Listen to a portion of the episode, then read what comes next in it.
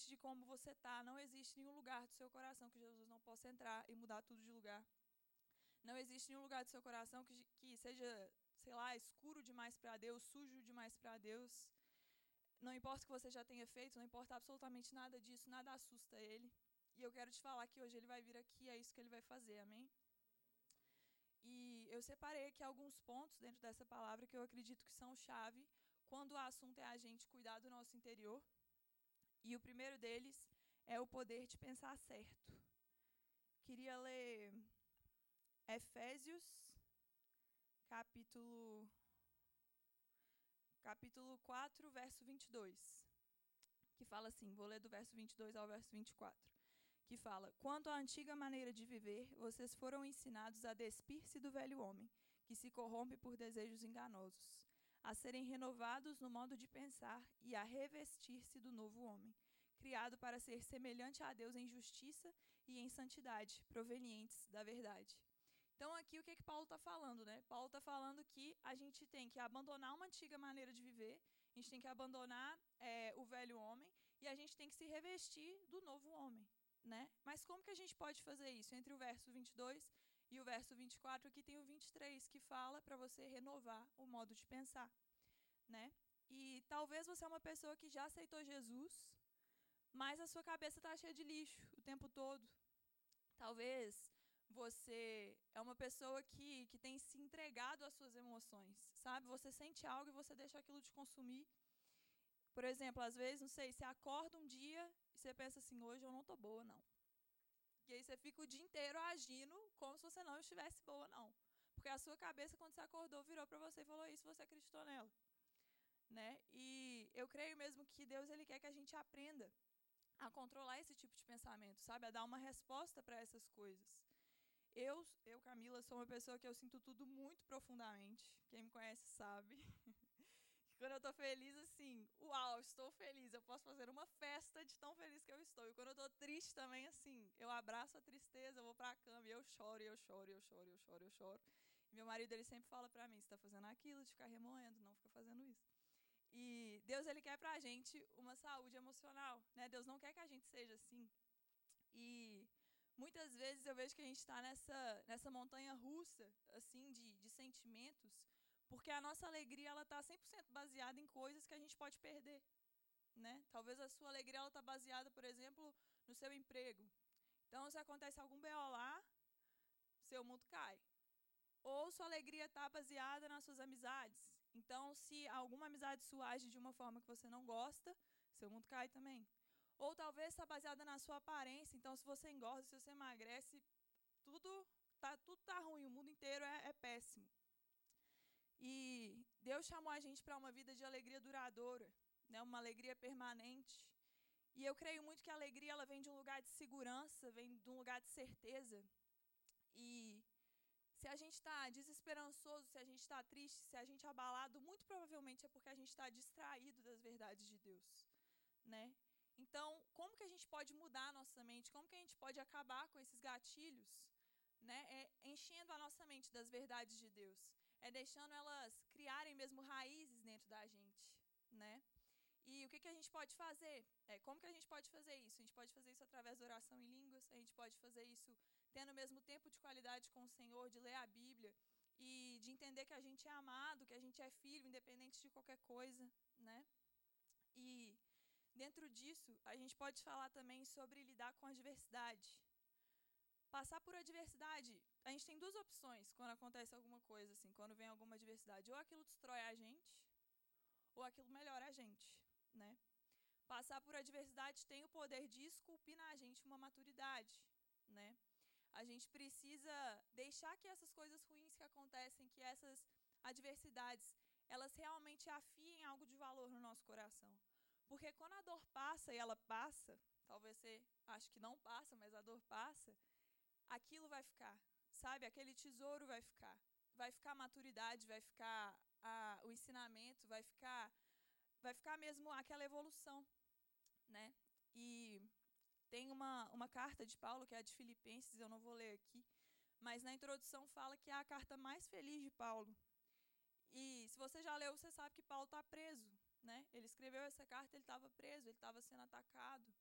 Ele já, já viajava falando de Jesus, já tinha uns 20 anos. Eu imagino que ele queria um descanso, né? Talvez. Ele podia, às vezes, estar mais velho, podia estar cansado, um descanso não ia fazer mal. Mas Paulo ele estava tão cheio das verdades de Deus que ele escreveu a carta mais feliz da Bíblia, né? E a carta mais feliz que ele escreveu. E nada, nada externo estava tava importando, porque no interior dele tinham as verdades de Deus. E enquanto eu, eu preparava essa ministração, eu lembrei da minha mãe. Eu, eu lembro que quando ela descobriu né, que ela estava com câncer, ela teve câncer há um tempo atrás. Quando ela descobriu, ela estava lá na sala com o médico, com meu pai. E ele deu a notícia, os dois saíram calados. Naquele mesmo dia, naquela mesma noite, ia ter uma, um aniversário de uma amiga dela da igreja. E aí ela entrou no carro com meu pai, e meu pai perguntou: "E aí, o que, que, que, você quer fazer? Você quer ir para a festa ou você quer ir para casa?" E ela falou: "Eu quero ir para a festa." E eu acho muito interessante essa atitude da minha mãe, porque ela podia, ela tinha todos os motivos, era completamente compreensível ela querer ir para casa e querer chorar, né? Querer ir para casa, contar para os filhos e, e ficar triste por isso e deixar aquilo tomar conta dela. Mas apesar da diversidade, ela escolheu o lugar de comunhão, ela escolheu um lugar onde a, a cura era mais propensa né, a acontecer. Ela escolheu manter a mente dela cheia dessas verdades, sabendo que Deus, ele cuidava dela, né? Ela escolheu manter a fé. E outro ponto que eu vejo que é muito importante quando a gente está falando de um coração saudável é, é o perdão. Perdão, gente, é algo muito, muito, muito sério. Né? Dos nossos relacionamentos vêm as nossas maiores decepções e dos nossos relacionamentos também vêm as nossas maiores alegrias, né? E ninguém nunca vai conseguir é, atender 100% às expectativas que a gente tem. Né? Ninguém nunca vai conseguir é, ser 100% com você o tempo todo, por mais que essa pessoa tente. E é muito importante que a gente tenha uma habilidade dentro da gente de manter o nosso interior saudável, sabe? A gente tem uma habilidade de, de perdoar, né? E o perdão, ele é algo muito profundo e é algo que também pode ser muito sutil. A forma como a gente lida com o perdão pode mudar a forma como a gente enxerga Deus. A forma como a gente lida com o perdão pode mudar a forma como a gente enxerga as pessoas ao nosso redor. E não sei se você já teve a oportunidade de se relacionar com uma pessoa mal resolvida. Sabe, uma pessoa que é, te faz sentir que você deve algo para ela, sabe? Ou às vezes você já foi essa pessoa, eu sei que eu já fui muitas vezes. E a verdade é que pessoas livres libertam, né? E pessoas presas, elas aprisionam. E o maior exemplo que a gente tem sobre perdão assim na vida é o próprio Jesus, né? Ele veio e ele morreu no nosso lugar quando a gente ainda era pecador. E eu queria que você pensasse aí agora, como que você lida com o perdão? Você é uma pessoa que sabe perdoar? Tem alguém, às vezes, hoje que você precisa liberar? Tem alguém hoje que você tem mesmo guardado no seu coração? E eu queria contar aqui brevemente um pouquinho do meu testemunho. É, talvez eu chore, mas se eu chorar não é falta de cura, é só porque para mim é muito forte lembrar disso. E quando eu era mais nova, assim, eu tinha amigos muito próximos e aconteceu um conflito muito grande assim entre a gente. E pensa num BO, gente, assim, foi um BOzão. Aconteceu um super conflito entre a gente. E aí E aí é, coincidiu de logo depois, eu, eu ia mudar de país, tipo assim, poucos meses depois. E aí aconteceu esse BOzão, eu lembro que eu fiquei sozinha, mas eu nem senti direito, porque eu, logo eu mudei de país. Achei que eu ia ficar lá um tempão, fui sem data para voltar. Passou poucos meses eu voltei. E aí quando eu voltei, a situação estava lá, do jeitinho que eu tinha deixado. Né? A situação estava lá, estava aquela nhaca. E eu lembro que eu estava extremamente sozinha, era uma fase que eu não tinha amigos, todos os meus amigos estavam né, nesse grupo de amigos próximos que eu falei. E eu estava extremamente sozinha e eu lembro que eu, eu tive que lidar né, com isso. E eu lembro que eu via essas pessoas e depois eu voltava para casa. Quando eu voltava para casa, eu chorava, chorava, chorava, chorava, chorava até dormir. E era assim, e foi assim por muito tempo, gente. Muito, muito, muito, muito tempo. E logo depois, meu pai recebeu uma outra proposta para mudar de cidade. E aí eu mudei de novo. E aí, quando eu mudei, eu lembro que eu gostei muito do lugar onde eu estava morando, gostei da igreja, gostei da escola, gostei das pessoas de lá. E aí, quando quando eu cheguei lá, eu estava gostando muito e tudo, só que aconteceu uma situação extremamente semelhante e mais uma vez eu estava 100% sozinha. E nisso, né, eu me encontrei num lugar assim de uma solidão muito, muito, muito tensa. E eu comecei a ter depressão, eu comecei a ter ansiedade. E eu lembro que, gente, assim, eu, eu era muito sozinha, vocês não têm noção do que eu tô falando. Né? Tipo assim, dava sexta-feira à noite, não tinha o que fazer. Sabe? Era algo muito, muito profundo mesmo. Isso é algo que doía muito. E eu me mudei outras vezes também e tal, e eu não conseguia confiar nas pessoas. Eu chegava nos lugares, eu chegava nas igrejas, eu chegava na escola, e eu não conseguia me entregar aos relacionamentos, porque eu pensava, vai acontecer de novo, eu tenho certeza que vai acontecer de novo. Isso foi gerando em mim, gente, um ódio, um ódio tão grande, sabe? Isso foi gerando em mim um ódio de mim mesma e um ódio de Deus. Isso gerou em mim um ódio porque eu detestava ser a pessoa que precisava de ajuda. Eu detestava ser a pessoa que, assim, nossa, eu tenho ansiedade, eu preciso fazer terapia. Eu detestava ser a pessoa que, que precisava mesmo de um suporte. Eu não queria ser essa pessoa e eu odiava o fato de eu precisar. E quanto, por mais que eu odiasse isso, por mais que eu achasse que isso não combinava comigo e não combina, eu não conseguia sair daquele lugar. E eu sentia muito ódio de Deus também. E eu lembro de falar com Deus, tipo assim, Deus, por que, que você está fazendo isso comigo? Por que, que você por que, que você está fazendo eu conhecer solidão? Por que, que o Senhor fez eu conhecer traição? Por que, que o Senhor fez eu conhecer depressão? Por que, que o Senhor fez isso comigo? E Deus, com toda a sua paciência, com toda a sua graça, Ele me falou, Camila, eu não sou a razão por essas dessas coisas terem acontecido com você. Eu não sou a razão disso. Eu sou a razão de você ter superado todas elas. Eu não sou a razão de você ter passado por isso, eu não sou a razão de, de qualquer coisa que de qualquer coisa que aconteceu de todas essas noites, eu não sou a razão disso. Eu sou a razão de você ter conseguido superar, eu sou a razão disso não ter te destruído. E ele falou para mim que todas as vezes que eu estava deitado lá naquela cama e eu chorava até dormir, ele estava deitado do meu lado. Todas as vezes que eu achava que ele estava longe, ele não estava, ele estava bem do lado. E foi necessário, foi muito necessário que depois que eu, que eu entendi isso, que eu entrasse num processo de perdoar as pessoas e que eu perdoasse a mim mesma também. Enquanto eu guardei essa dor no coração, enquanto eu guardei essa mágoa, isso foi respingando em todos os relacionamentos que eu tinha. Em todas as amizades que eu tinha, às vezes eram pessoas que não tinham nada a ver com isso, mas eu não conseguia confiar. E eu eu achava que eu nunca ia, nunca ia conseguir confiar em alguém de novo, eu achava que eu nunca, às vezes nem ia conseguir casar. Mas Deus, ele tem o perdão perfeito para a gente. Deus, ele ele tem um perdão perfeito não só no sentido dele nos perdoar também, mas ele quer que a gente perdoe as pessoas de uma forma perfeita. Né? E como que a gente sabe que a gente perdoa uma pessoa de verdade? Como que a gente pode saber disso? É quando a gente olha para quem ofendeu a gente e a gente não quer que aquela pessoa tenha um gostinho do que a gente sentiu. É quando a gente olha para quem ofendeu a gente e a gente não deseja o mal, a gente não não olha com, com nenhuma superioridade no sentido de tipo assim, ah, eu te perdoei, então eu sou melhor do que você. E em Isaías 43, verso 18, fala assim: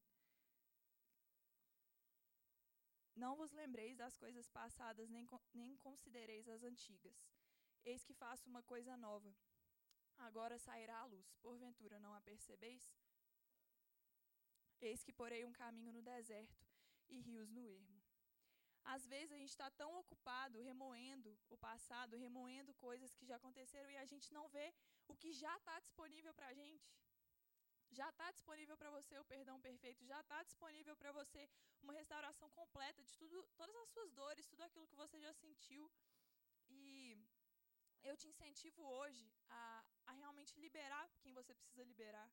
Sabe, eu te incentivo hoje a você abrir mão das suas mágoas, abrir mão de ficar tendo controle das coisas e tem Jesus o seu exemplo de perdão. Amém? Deus te abençoe. Oh, nem vi. É... E o último ponto aqui que eu queria falar é sobre fé e esperança. Como eu falei anteriormente, as adversidades elas acontecem, né? As adversidades elas vêm. Nem sempre a gente só recebe notícia boa, nem sempre está tudo certo. E isso pode provocar em nós muitas vezes a perda da esperança. Né? Por experiências ruins, às vezes a gente acha que algo ruim vai acontecer outra vez. E qual que é o significado de esperança? Esperança é a antecipação de que algo bom vai acontecer. E eu te falo, a esperança é uma consequência da fé. Quando a gente tem fé em Deus, automaticamente a gente tem esperança, a gente tem essa certeza de que algo bom vai acontecer. A gente tem fé que que a bondade de Deus ela é real. Eu quero te falar hoje, a bondade de Deus é mais real do que qualquer coisa que você está vivendo hoje. Sabe, a certeza de que Deus é bom, de que Deus é fiel, é maior do que qualquer coisa que você pode estar sentindo agora. E Deus honra a fé, Deus responde à fé, Ele se alegra quando vê que a gente confia na bondade dEle. E tem um texto da Bíblia que, assim, talvez todo mundo já reparou, mas eu nunca tinha reparado, que um, é, são dois versículos que eu gosto muito. E eu nunca tinha reparado que um era seguido do outro. O primeiro deles é: Humilhai-vos, pois, debaixo da potente mão de Deus, para que a seu tempo vos exalte. E depois fala: lançando sobre ele toda a vossa ansiedade, porque ele tem cuidado de vós. Eu achava que o versículo 6, esse humilhai-vos aqui, estava falando sobre uma consciência de pecado, estava falando sobre a gente se apresentar para Deus e falar assim: Deus, eu não presto, sou o pior dos pecadores, e a gente realmente se humilhar na frente dele. Mas não é isso. O que está falando aqui? Esse humilhar-vos é, é você se humilhar lançando sobre ele toda a sua ansiedade, sabe? E é a gente humildemente reconhecer que a gente não pode resolver os nossos problemas.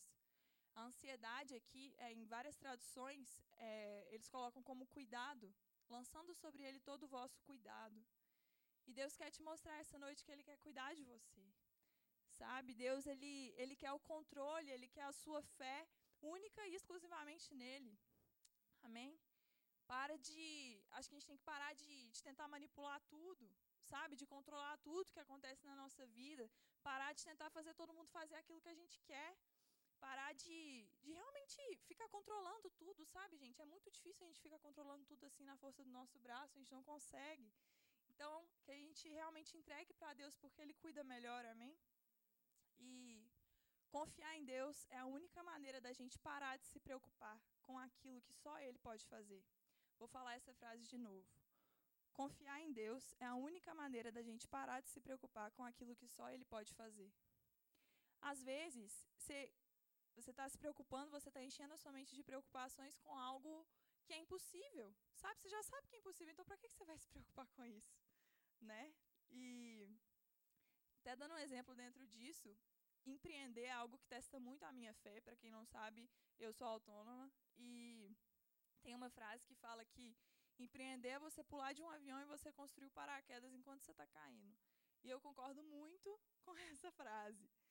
É, várias vezes assim eu, eu chego no fim do mês e eu vejo lá o que eu fiz, o que eu deixei de fazer, eu fico, tá, beleza, aqui gostei, o faturamento tá bom, mas mês que vem não sei se eu consigo a mesma coisa de novo. Não sei se, se eu consigo chegar nisso de novo.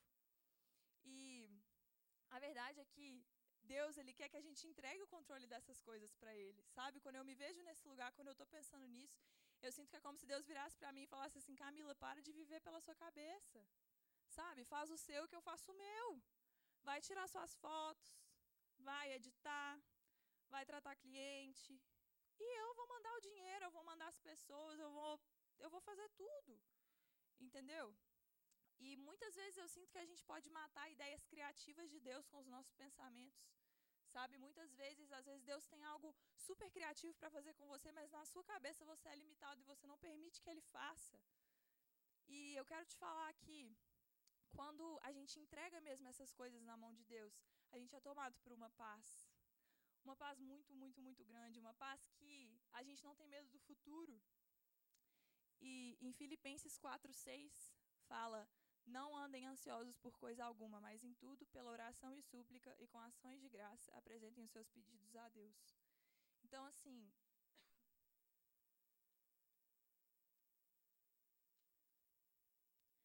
a mudança de mente que eu falei anteriormente é justamente essa esperança. É entender quem ele é, quem nós somos e o que que isso pode o que, que isso pode gerar na gente, né? Quando a gente entende quem Ele é, quando a gente entende quem nós somos, o que é gerado em nós é a esperança. Crer que, que Ele é quem ele diz que ele é, cara. Ele é quem a Bíblia está falando que ele é e que ele vai prover tudo, sabe? Ele vai prover tudo que a gente precisa. Eu queria que você fechasse seus olhos agora. Queria que você abaixasse sua cabeça, feche seus olhos. Queria que que entregou o seu único filho para justamente nos voltar para o relacionamento, para justamente nos voltar para a comunhão, sabe? E assim, não abra mão disso, velho. Não abra mão da presença. Não abra mão de se relacionar. Se dedique em tudo aquilo que Deus tem te chamado. Mas eu acredito que essa é uma manhã para a gente pensar sobre isso, sabe? Acho que é uma manhã para nós nos concentrarmos simplesmente nele, sabe? Eu acredito que é uma manhã para nós dedicarmos os nossos olhos, voltar os nossos olhos para ele. Cara, e é tão interessante que em qualquer situação do evangelho, como que é interessante isso, velho? A todo tempo o convite é sempre para a gente colocar os olhos nele. Vocês já repararam isso? A todo tempo o convite é sempre para a gente focar nele. Velho, eu acredito que mexe muito com Deus. Quando Deus fala assim, cara, Ele está muito mais por mim do que. Sabe, o povo aqui, eles não queriam saber necessariamente de Deus, eles queriam saber o que, que Deus poderia fornecer para eles. Mas Moisés, ele chegou num ponto, velho, que ele.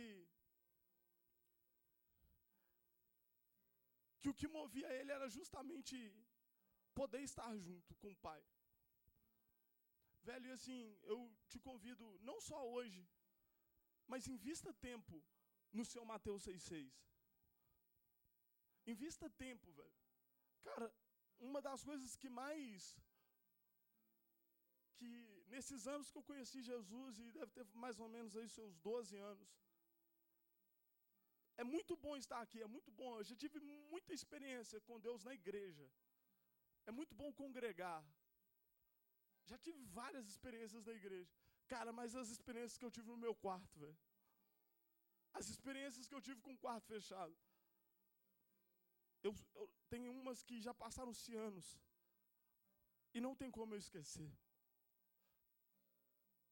E às vezes a gente vive num mundo tão tão igual no WhatsApp 2x 2.0 que as coisas acontecem tudo muito rápido, você tem que ouvir o áudio rápido, você tem que trabalhar, às vezes, em dois lugares, você tem que estudar, você tem que passar naquilo, você tem que mudar aquilo, você tem que conquistar, você tem que juntar o seu primeiro milhão, você tem que fazer não sei o quê, você tem que ir para lá, você tem que ir para cá, e você fica tão agitado, velho, que quando você vê, cadê a presença? Às vezes você fez tanta coisa, você, você preocupou com tantas coisas que, quando você vê, você está num lugar onde, sabe, invista no seu Mateus 6,6, velho. Invista num lugar onde não tem ninguém além dele. Invista nisso, porque o que muda e o que, e o que nos aproxima é o nosso relacionamento com, com Jesus. É o nosso investimento em relacionar com Ele. E, cara, você é extremamente amado. Você é extremamente amado. Existe um amor furioso que, que, que te persegue. Existe um amor furioso que, que quer muito que você conquiste, como eu já falei aqui, mas que é doido com você. Existe um pai que é doido com você. Existe um amor que é doido com você. E não abra mão disso, velho. Não abra mão disso. Eu tenho certeza que que nós vamos ter experiências incríveis nesse sentido, sabe? Nós já estamos tendo. Obrigado, Espírito Santo, pela sua presença. Queria te convidar nesse momento, feche os teus olhos, concentre só na presença nesse momento.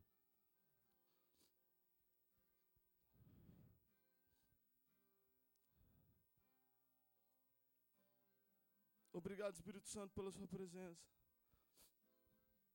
Nós te damos nós te damos todo o lugar agora o Senhor é o nosso Deus. O Senhor é o nosso motivo. O Senhor é o nosso motivo. Nós te amamos. E nós queremos nos relacionar com você.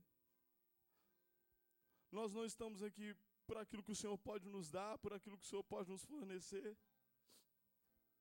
Nós não estamos aqui por aquilo que o Senhor pode fazer por nós, pode nos beneficiar, mas nós estamos aqui por quem o Senhor é. Nós estamos aqui pelo, por aquilo que o Senhor fez por nós na cruz. Nós estamos aqui porque o Senhor já fez tudo que precisava ser feito para a gente poder se achegar sem culpa, sem medo. Podemos nos achegar sem culpa e sem medo. Nós podemos nos aproximar sem, sem nenhum receio, porque o Senhor nos trouxe de volta para o Pai. Obrigado, Jesus. Nosso coração reconhece o amado que Ele tem. Nós queremos muito ter esse entendimento de senso de propósito. Nós queremos muito viver tudo aquilo que o Senhor tem. Mas isso tudo é segundo plano. Diante da Sua presença. Nós somos extremamente apaixonados pelo Senhor. Nós somos extremamente dependentes do pastor. E nós viemos para nessa manhã nós viemos e nós estamos aqui para nos para nos relacionar com o Senhor.